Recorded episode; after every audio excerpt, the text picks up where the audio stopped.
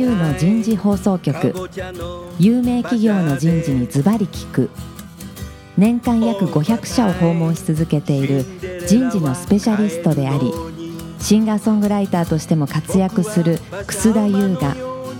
有名企業の人事を招いて企業が抱える課題や実際の事例を紹介しながら解決策を模索していきます。この番組は株式会社マネジメントサービスセンター。ビジネスコーチ株式会社。株式会社ワークスジャパン。SAP ジャパン株式会社。の提供でお送りいたします。管理職の僕があとはやるから。楠田優の人事放送局パーソナリティの楠田優です。えー今日は東京千代田区麹町の SAP ジャパンさんのフロアから番組をお送りいたしましょう。今日から4週にわたってお送りするテーマは人材マネジメントの今。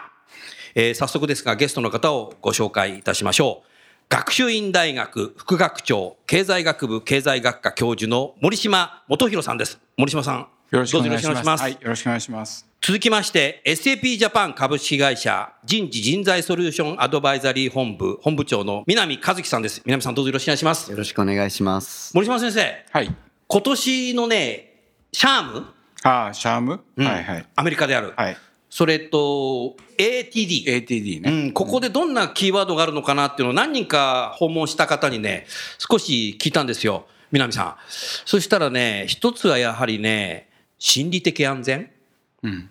サイコロジカルセーフティー、うんこんなものがアメリカで今増えてるんだと。うんうんそれから人事にもデザインシンキング。うんうんおお、そうなんだ。南さん、そういえば SAP さんはデザインシンキング結構やってるね。その辺の話ぜひ、はい。あと、わかりましたお話いあとは、ピープルアナリティクス、HR テクノロジー、アジャイル HR。この辺が結構話題になってたというのがありますけど、森島先生、最初にその心理的安全？これが今アメリカでこういうのが話題になってるっていうのと、日本ってこれどうなっていくのかなって、そこら辺なんか日米の違いとか、少し解説いただけますか？心理的安全っていう考え方は、はいアメリカで確かに流行ってるんです。それは別にあの人事の世界だけじゃなくて、社会心理学一般で結構広がってる考え方ですね。まあ、そこから来たんですよ。でやっぱりそのある程度心理的安全性がないとさまざまな意味でちゃんとモチベーションが湧かないであるとか働けないっていう状況なんですけど、ただ人事の世界に持ち込んだ時には何がそのサイコロジカルセーフティーを壊していくのかもしくは妨害していくのかっていうところをちゃんと考えなくちゃいけなくて。なるほど。で日本の場合は、あのやっぱりそういう意味で言うとパワハラであるとかね。セクハラであるとかそういうふうな意味でのサイコロジカルセーフティーなんですね。それに対してアメリカっていうのは、例えば明日クビになるであるとか、なるほど。あとは明日減給になるあの給与が下がるであるとか。日本にはないね、そこは。そこのところ日本はないんですよ。ない。うん。で環境がどんどん変動が大きくなると、やっぱりそういうことが働く人に起こるかもしれないっていう状態がすごく強くなってきて、でアメリカの場合はそういうふうなところから働く人を救ってあげたい。もしくはもしくは守ってあげたいっていう状況からサイコロジーセーフティーっていう議論が結構重要になってきたつまり環境なんですけど、比較的広い意味での環境における変動が個人に直接インパクトがあるんじゃないかっていうところが、まあ根源なんですけど、です。日本は、まあ極端に言えば正社員であればクビになるってことは、まあ普通はないわけ普通はないだし普通はないそれから降格とか高給もあまりないしあまりないですからそういうタイプのサイコロジカルセーフティーとは違ったタイプのサイコロジカルセーフティーだっていうことが、やっぱり一つは理解しないといけないんだと思うんですよね。なるほどね。そうすると、やっぱり、ナインブロックでいう左の人、そうそうそう。わかりやすく言えばねそうそう。に対する、ちょっと疲れちゃったんで、そこに対してのなんかサポートしなきゃいけない。だから nine block みたいなところでその一番こう左下 low low の一番低いところ low low ね。っていうのは、まあ昔はそのまあ排除可能とかね、こう除去可能みたいなそんな言葉でよく言われていて うんうんうん。それがある意味で人事管理だったんですけど、ね。でもその人たちにもやっぱり何らかの opportunity を与えてあげないといけないっていうそういうふうな思考法がアメリカでは結構今一般的になっててそれはあの no rating っていう課題とも実はつながってきて、ノーレーティングっていうのは、要するに人々の格付けをやめようって話ですから、ね、格付けをやめていこうって話ですから、格付けをやめるってことは一人一人を見て一人一人に対してちゃんとフィードバックを与えて育っていってモチベーションを高めていくってことをやらないといけないっていう、その思想と結構つながってる話だっていうふうに私は思いますけどね。すると森島先生がもう従来からおっしゃるようにアメリカの場合例えば人事っていうことを考えた時に人事がその生身の人間をきちっと見るようになったっていうことも言い過ぎ,、ね、言い過ぎじゃないかもしれないね、そうですね。で、まあ、その大きな背景は、多分先進国すべてが今人材不足なんですよ。先進国すべてが人材不足。これアメリカも。アメリカも。っていうのは、環境がどんどん変化します。IT たくさん入ってきます。AI になってきますってなると、求められる人材像っていうのはどんどん変わるわけで、企業の方も今までの育成プログラムであるとか、大学の育成プログラムであるとか、そういうところでも信用できなくなってきて、信用できなくなってるちょっと言い方違うかもしれないけど、要するに、では追いつけない時代っていうのがだんだん出てきて、現有の人材をとにかく大切にして、まあ、活用していかないといけないっていう思想がだんだんだんだん昔のようにもうダメな人は切っていこうっていうん。じゃもうあの人材マネジメントが立ち行かない時代にだんだん入ってきてるなるほどそういうことなのか。皆さん今の話聞いてて何かありますか？本当に勉強になります。勉強になる勉強になります。さすが森島先生。今ね、リスナーの方相当メモ書いたね。そうですね。あの、ね、私はこの心理的安全って、まあ、あの森島先生おっしゃるように、まあ、雇用の安定といいますか、うんね、まあ、そこが、やっぱアメリカの場合は雇用の安定がある意味不健全であるといいますか、ちょっとそのあまりにも最近は短期になってきてますし、でできる人はものすごく高い給料で、すごく格差がどん。どんどんどん今広がっている状況なので、ちょっとその企業にとっても、働く側にとってもちょっとやや不健全なレベルに達しつつあるなというふうな印象を私もアメリカに関しては受けてまして、でこれをまあある意味こう反作用的にバランスを取ろうとする動きかなっていうふうにちょっと理解をしてたんですね。でもやっぱりまあよく考えても先生おっしゃる通り、ある意味でその人材のもっとこの可能性を掘り出して、で個性をもっともっと生かしていこうっていうようなそのマネジメントの方向性にも確かにつながるんだなっていうふうに今ちょっとお話をお聞きしていて、あそうするとまあこの単なる雇用の安定だけではなくて、人材のまあちょっとまた違う可能性を引き出すっていうことにもつながってくるのかなと思いましたそうすると森島先生先ほどのおっしゃってたようなノーレーティングだとか心理的安全っていうのは日本企業はどういった形で向き合っていけばいいでしょうかね？えっと、ノーレーティングにしてもやっぱりあの、まあ、サイコロジーセーフティーにしてもですね、うん、やっぱり一人一人を大切にする。一人一人を大切にする。はい、まあ、ちょっと誇張された言い方になるかもしれませんけど、はい、日本の例えば人事異動を考えた時に、うん。定期移動っていうのが、ね、定期移動、まあ、定期移動でも、まあ、非定期でもいいんですけど、うん、人事異動を考えた時に、うん、人事の方々って上の人については、うん、アッパークラスについては、まあ、262って言い方いいかどうか分かんないけど上の2についてはものすごく丁寧に考えるんですよ。考える、一人の、一人一人のポテンシャルであるとか、ポジションとのマッチだとか考えるんですけどでもそこが終わった途端、あとは玉突き。玉突き。玉突き。になる傾向がありますと。だからそういう意味で言うとその一人一人をもっと大切にしていきましょうっていうのは日本についても言えて、まあクビにするであるとかリムーブするって考え方はもちろん日本ではあんまりなかったし、まあ、できなかったんですけれども、うん、でもやっぱり人々をある意味で駒のように本当にあの駒のように扱ってきたっていう歴史が結構最近続いてきて特に成果主義以降そうだったと思うんですよ、ね、なるほどなるほど。おっしゃる通りだ、ね、でそうなるとそういう部分はやっぱりもうもっともっと一人一人を大切にしていかなきゃいけないっていう世界に、日本の人事もだんだん変化していかないといけないっていう話だ、うん、で no rating っていうのは、うん、そういう意味ではそういう方向で日本の企業は取り入れてるんですね。うん。人事評価の変革をしてますかって聞くと大体多くの企業してますと。なるほど。でどういう方向ですかっていうと現場のフィードバックをきちんとやっていきましょう。っていう方向で変革してるのでそういう意味では no rating のスピリットは日本の企業は大きく、スピリットある。言えるようになってきたと思いますね。なるほどね。南さん SAP さんでは no rating？やってますね。やってる？うまくいってる？そうですねやっぱり従業員にサーベイをサーベイをする。取ると、うん、あの、やっぱり評価の納得性がすごく上がったっていう。納得性が上がった。ものすごくそれは。それはどのぐらいかかったの時間は？いや、もう1年で。1年で？スタートして、 no rating してから？そうですね。私たちは2016年に始めて、はい、それは最初の社員の10%でテスト運用をしてみて、はい。うん、でそれでまあフィードバックやっぱりすごく良かったですね。で2017年度からまあ、全世界に全世界で同時に。約9万人やり始めたですね。ただ私は no rating すごくいい部分があるとは思ってるんですけれども、やっぱりこれ成功させようと思うと、本当の no rating を成功させようと思うと結構前提条件っていくつかやっぱりあると思いますね。あの例えばノーレーティングって言ってもやっぱ目標設定すごく大事ですね。でその目標に対してのカンバセーションでこう繰り返していくので、目標設定をちゃんとする文化っていうのがなければ、まあこれまずうまくいかないと思うんで、まず MBO が入ってるっていうのが、まず最初の第一前提条件になると思います。で我々はまあずっと前から MBA をやってたので、まあ、これはできましたと。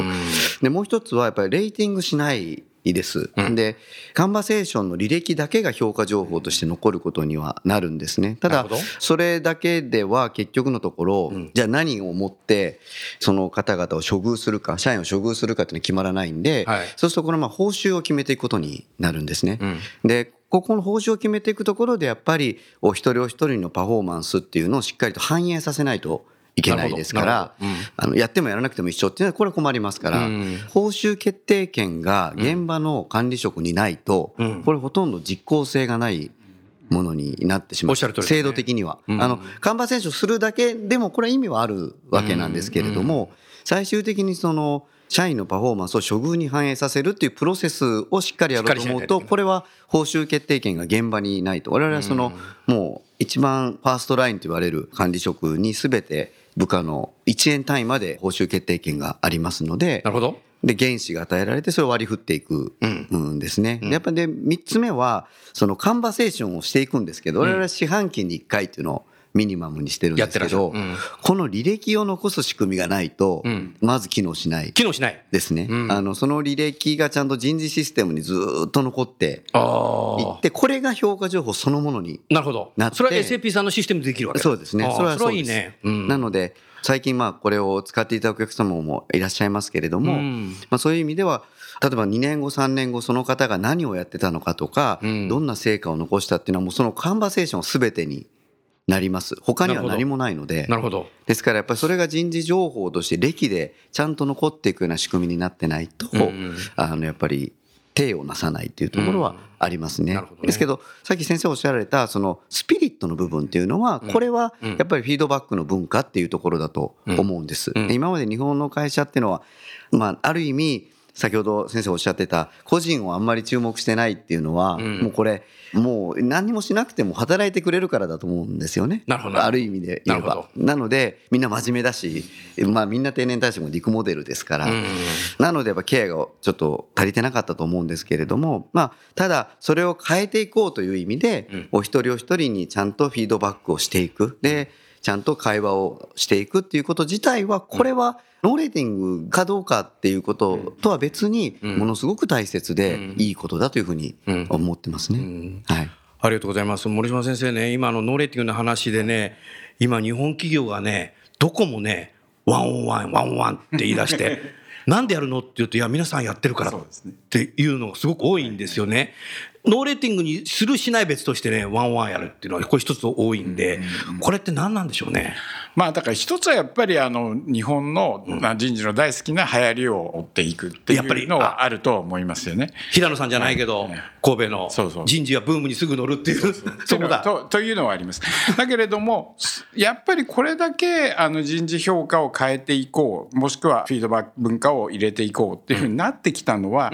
逆に言うといかに現場で今までフィードバックがおざなりになっていたのかっていうことの裏返しのように裏返しになる。でも日本の場合、フィードバックっていうと、すぐやっぱりマネージャーは、細かいところのネガティブフィードバックが多いと思うんですよね。なんであの時あのお客さんこうしなかったのかとか、それを一方通行で喋っちゃう。ダイアログになってないっていう、ワンウェイがすごく多かったと思うんだけど、フィードバックってそういうもんじゃないですよね。そういうもんじゃないんですよね。だけども、今、あの、草田さんの使われた言葉で言うと、じゃあ、ネガティブじゃない、ポジティブでいいのかっていうと、日本人はすぐに褒めるって世界になるんですよ。褒める？褒めるのも実は間違いで、本当のフィードバックっていうのは、ここはいい、良かった、ここは悪かったってことをちゃんと見極めて、その上でフィードバックをしていくっていうのが本当のフィードバックであって、別にそこにポジティブもネガティブも褒めるも叱るもないわけですよね。あの、その、ある出てきた現象に対して評価をして、評価を伝えていくっていうに過ぎないわけですから、そういう意味ではポジティブもネガティブもないんだと私は思ってるんですよね。つまり、本当にその部下が出してきたパフォーマンスに対して、やっぱりきちんとそれを評価してフィードバックができるかどうかってところがマネージャーには問われるわけであって褒めりゃいい叱ればいいってわけでもないんだと思うんですよね。ちょっとマネージャーがやっぱり部下をきちっと見てないと、それできないね。そうそうできないですよ。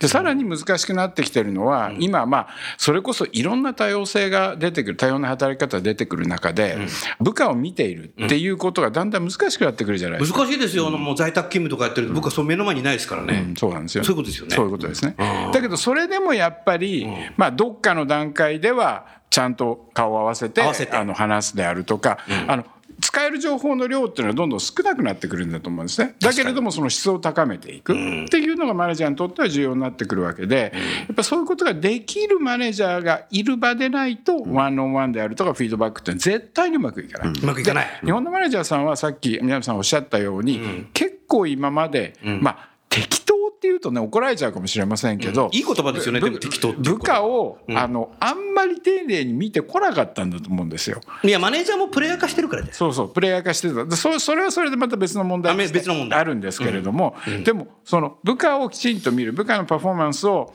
まあ、ある意味ではちゃんと見てそれを真剣に見てフィードバックに結びつけていくってことをやってこなかった。それは成果主義以降の一つのやっぱり私間違いだと思うんですけど、さっき MBO が入ってないとっていうお話を宮下さんなさったんですけど、MBO が入ってるか入ってないかじゃなくて、機能してるかどうかなんですよ。あなるほど MBO っていうのはもともとカンバセーションというか上司と部下のコミュニケーションのためのツールですから、ね、あの評価のツールじゃないんですよね。おっしゃる通りですよね。評価のツールじゃないんですよ。だけども日本はなぜか成果主義の以降評価のツールに使っちゃってる。評価になってるね。しかもやっぱり人事評価って育成が原点なのに、その育成してないんだよね、さっき言った見てないっていうか。だからちょっと使われ方が違っちゃったっていうのが。違うんだと思うんですだからそういう意味では成果主義以降ずっと日本の特に成果主義と一緒にまあ日本の MBO の第二のブームが来て入ってきたわけですけれども、ねうん、でもその段階でやっぱり MBO を評価のツールとして使っちゃって、うん、そういう意味ではカンバセーションとかフィードバックってよりもやっぱり評価を重視するようないいか悪いかそれも相対評価の中でランキングする格付けするってことが重要になっちゃってるから、うん、そこだけをずっとやり続けてきた上司に今更フィードバックせいワンオンワンせいって言っても無理だと思いますよ。無理だよね。そこにあの他社がワンワンやってるからうちもやるんですとかって何のためにやるのって言うと他社もやってるからってええー、って結構それで南さん多いんですよこれ。そうですねあの私はその自分自身もその、ワンオンワンと言いますか、うん、カンバセーションを、ね、はい、やっているその現場の一人でもあるし、私自身にも上司がいます。で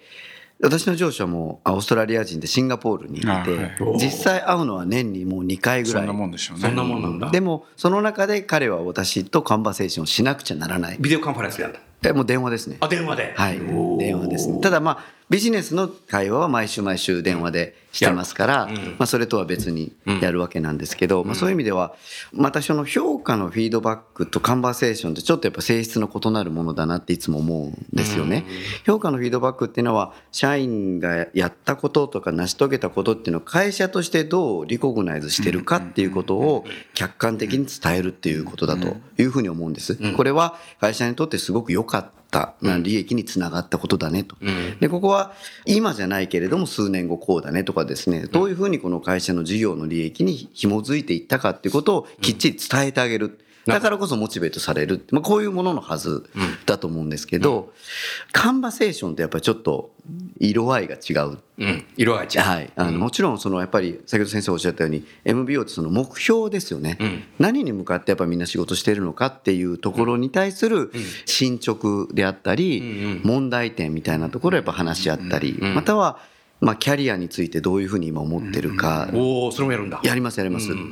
で、まあ、弊社の場合はもうアジェンダ決められてるんですね。あそう。なんだ、はい、あのこれとこれとこれを必ず話すよとい。う形で、素晴らしいねそれね。もうそれごとに項目がちゃんとあって。それを入れていくっていうことをしなきゃならないのででキャリアについてどう思ってるかっていうこととでまたはそのキャリア以外のことでなんか悩みがでもマネージャーはそれを聞いた以上ちゃんと見ていかないとそうですね。いけないね発言してくれたらね。そうですね。キャリアについても言ったらふんじゃなくて。そうですね。ですから。それを導く、なんか人材マネジメントしてあげないと。そうですね。いけないねリ。リテンション的にも。はい。次に、じゃあ、どういうアクションアイテムにしていこうかっていうことも書いていかなきゃいけないです。なるほど。うん、なるほど。で、それを社員も書くし、上司も書くんです。うん、同時に。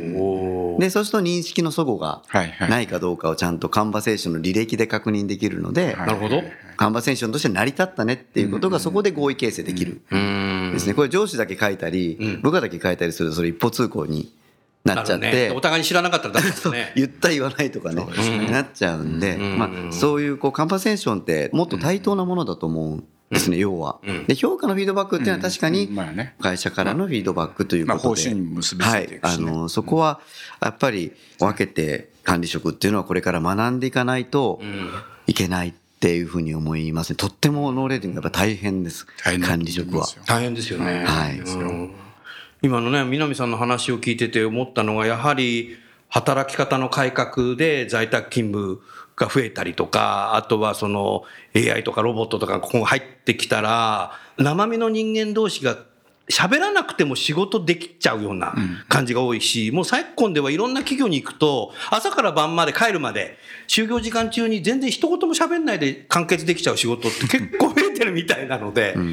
これ良くないよねっていうことも多分あるんでしょうね。うん、それはあるんでしょうね、あるだろうね。うん、なるほどな。だけど、あの、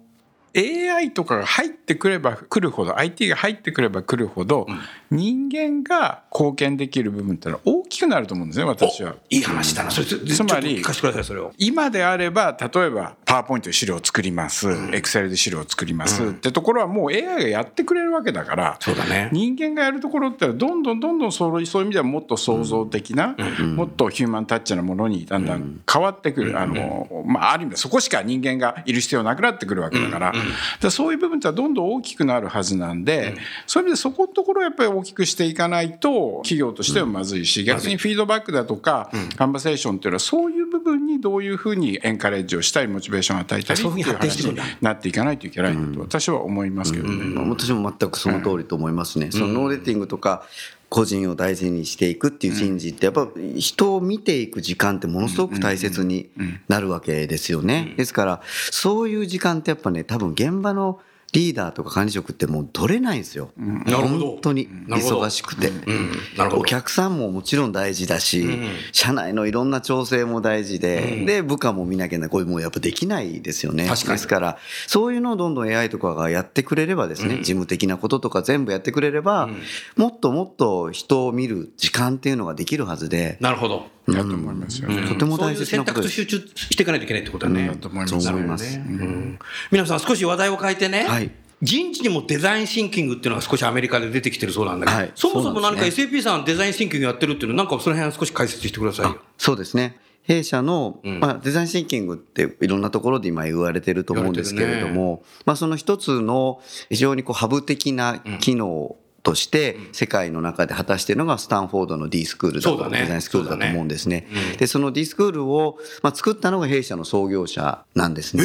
そうなんです。まあ、資材を投じてスタンフォードに作ったんですね。で、それは、弊社自身がこのデザインシンキングっていうものを取り入れて、まあ、イノベーションを起こしていくんだっていうことを、まあ、創業者が言いまして、宣言をして、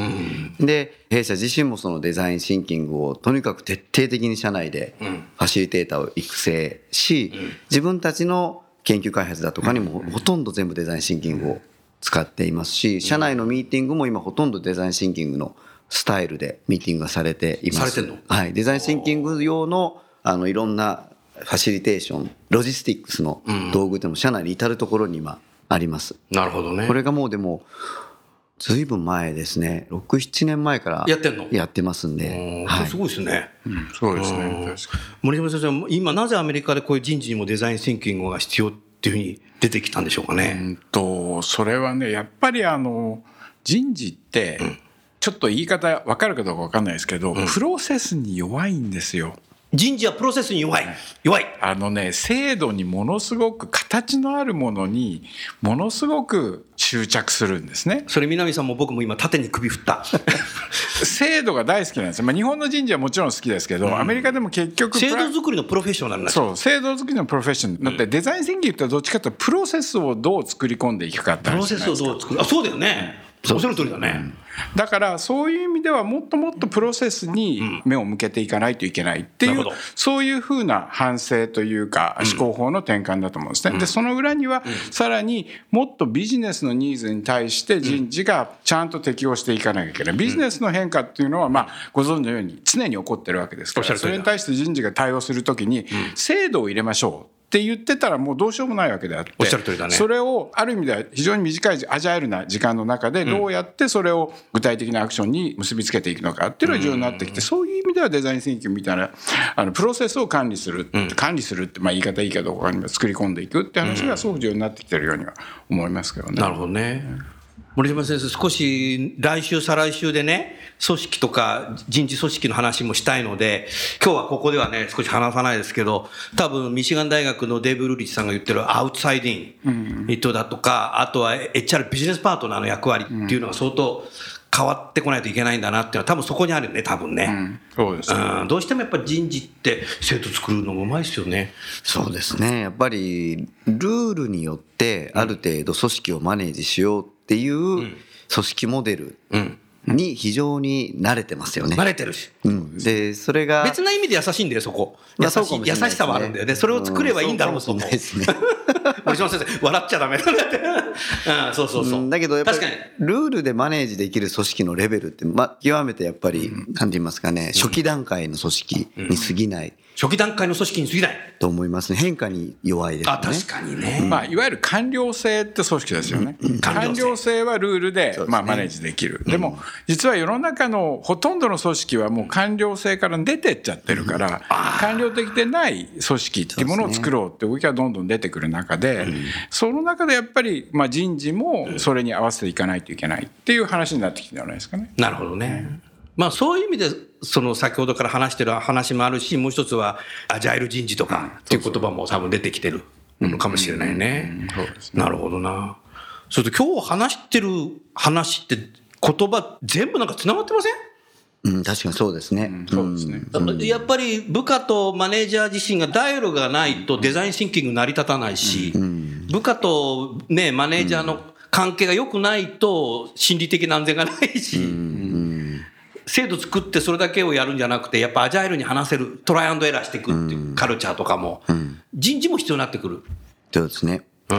まさに HR テクノロジーなんていうのは、アジャイルにやっていくっていうのは、必要なんだろうね。まあそうなんですよね。アジャイルみたいな話っていうのは、あの、結局アジャイルにしてもサイコロジーセーフティーにしても、はい、人事が見てるものって何なの？って話だから、うん、人事が見てるものは何なの？何なの？って話ですから。要するにアジャイルとかテクノロジー、まあテクノロジーちょっと違うかもしれませんけど、はい、アジャイルって議論は結局ビジネスをどこまで見てるかって話になってきてでセーフティーみたいな話はやっぱり一人一人の人間をどこまで見てるか。で人事が本当に見ているべきものは、私はビジネスと人しかないと思うんですよ。なるほど。だけどその間に制度を入れたがる。さっきの話じゃないけど、うん、制度を入れたがる。制度ってものを使ってビジネスをコントロールし、人をコントロールするっていうのが人事ってこれ別に日米関係ないですよ。どこでもそうですから。だったんだけれども、そこのところ取っ払った時に何が見えてくるか。その時にやっぱり人のニーズに対して素早く適応しないといけないし、ビジネスのニーズに対して素早く適応しなきゃいけないっていう中から、アジャイルであるとか、まあ、セーフティーみたいな議論ってのは出てきてる。まあ、ワンオンワンみたいな世界ってのは出てきてるんだと思うんですよね。なるほどね。森島先生の話聞いてて、かつての人事、かつてっていつかなインターネットが世の中にない時代の人事って、結構人事の人って地方の工場に行ったりとか、死者死点とか回ったりして、そこの人たちと話し合って、現場がどうなって何が困ってんのかっていうのをすごいよく知ってたけど、いやそうそうそう。だからそうそうなんですよ。だけども難しいのは、今工場はインドネシアにありますとかね。そうか。工場は上海にありますとか、そういう世界だから。そうなっちゃったからそう。そうそうなかなかいけない、うん、だからでもねメールはしてるって言うんですよ、ええ。でもメールの文章と生目の話を聞いてくるのと違いますよね。違いますよね。違うよね。うん。あ、そういうことか。うんなるほどね。深いね、これ。やっぱり共通流れるテーマって、一つはその、やっぱり変化。変化がものすごく今起きてるっていうこと、それ人事、この変化にどう対応するのと。いうことでしょうし、もう一つやっぱり先ほどおっしゃられたグローバリゼーションですよね。その、地域的な距離がものすごくこう、離れてしまった中でのその人事のあり方っていうのを、ちょ考えていかないと、前と同じにはいかないっていう多分そういうところの今境目にいるんだと思うんですよね、うん、変われるところと変われないところでちょっとやっぱ差がついてしまうような今境目なのかなってすごく感じますけどね、うん、ありがとうございます。それではあのちょうど時間になりましたので、はい。来週はこれからの強い組織のあり方ということでですね、森島先生と南さんにご出演していただきたいと思います。お二人ともどうもありがとうございました。ありがとうございました。